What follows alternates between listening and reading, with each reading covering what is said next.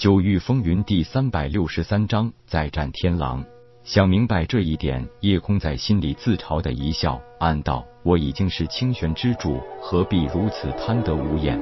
他的不自然笑容虽然只是很短暂的出现，但还是被大家察觉到。痴情的为人更是体贴心细，他的一些细微表情变化，他都可以注意到。何况这个有点无奈的苦笑，公子怎么了？是不是有什么为难的事情？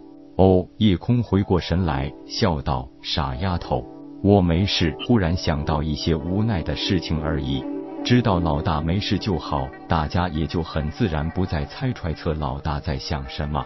行了，我们现在最要紧的就是尽快摸清楚明吉玉的情况。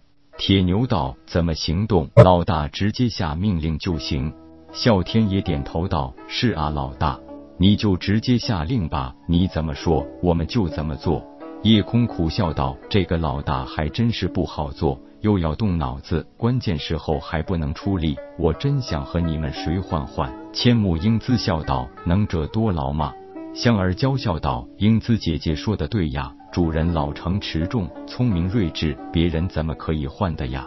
夜空无奈的摇摇头道：“行吧。”不跟你们斗了，这样目前咱们不清楚虚实，既要分兵，又要保持足够的力量，所以我决定大家兵分两路，先行摸清明吉域的现状，之后再做打算。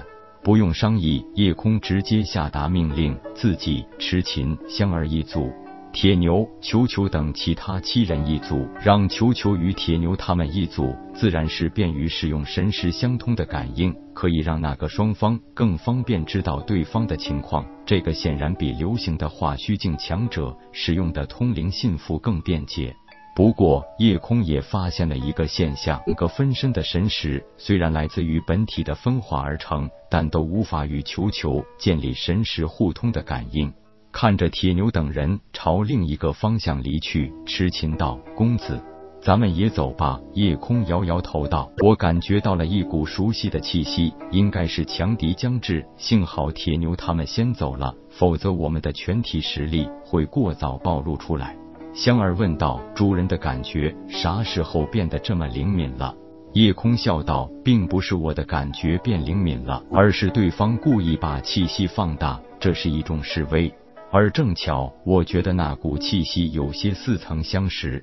我们走，说着，一手一个拉着池琴和香儿的小手，直接凌空而起，向铁牛等人相反的方向飞驰而去。没想到自己一行刚刚进入明几域，就被魔族发现。目前敌我实力未明，可不是全面应敌的最佳时机。清玄之主，果然是你。并没有飞出太远，一队人马拦在了夜空三人的面前。夜空一看，对面有五个人，为首之人正是当日带领魔族大军攻击清玄防御壁垒的魔族首领天狼。这可是一个与明熙同级别的超级强者。幸亏正是在明极域，他受玉面法则压制，修为只能被限制在化虚境后期。天狼的四名手下，两个化虚境后期，两个化虚境中期。这是真实修为，并不是被限制后展示的境界。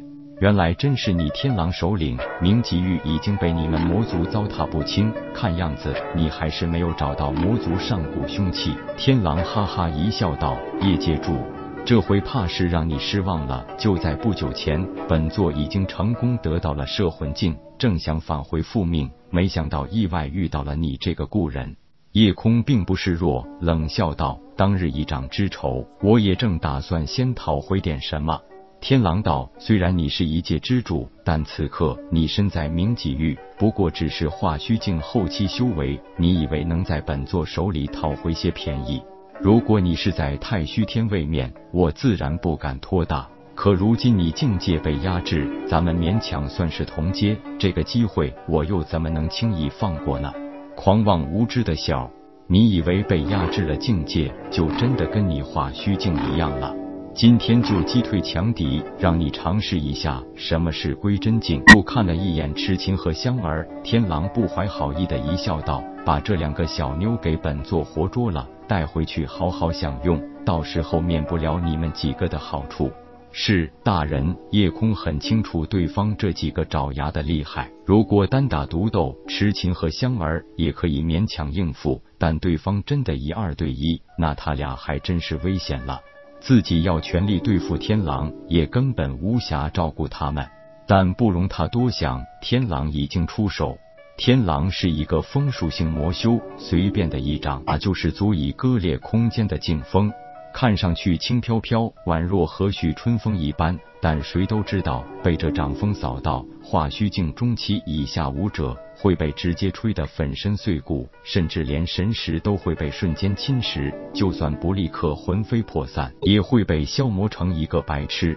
虽然这还只是化虚境后期的修为实力，但人家毕竟是归真境超级强者，那其中只带有那么一点点的法则之力，就绝对不是化虚境武者可以抗衡的。这就是境界上的差异。就算夜空的肉身强度已经是化虚境的巅峰，甚至不需要做任何抵抗，就可以直接抵挡化虚境后期强者的所有攻击。化虚境后期强者的空间法则之力是根本不能伤到他的，但对方并不是一个真的化虚境后期，而是归真境，那其中是有一丝时间法则力量存在的。可以说，从凝神境突破到化虚境，需要打破的瓶颈就是对空间法则的领悟。一旦拥有了那一丝空间法则之力，武者随意的攻击之力就拥有了割裂空间的能力。人体或是各种物体，在这种空间法则之力的作用下，面临的就是直接被切割成两片，甚至是无数片，乃至于被直接变成粉末状。而归真境就是领悟时间法则。只有真正达到归真境，也才具有改变时间流速的能力。这运用到实战中，具体的表现出了可以让自己的速度更快，同时又影响对方速度外，时间的力量可以让敌人更快的消耗能量，步入死亡。天狼首领可不是一个白痴，他当然知道，作为一个借助，单凭化虚境后期的实力，根本难以撼动他分毫。所以，为了给他足够的教训，他强行使用了归真境的实力，也就是有那么一丝时间法则之力，随着这看似轻描淡写的一掌施展出来。本章结束，各位朋友，动动你发财的小手，为倾城点赞、订阅、分享，您的鼓励是我坚持下去的动力。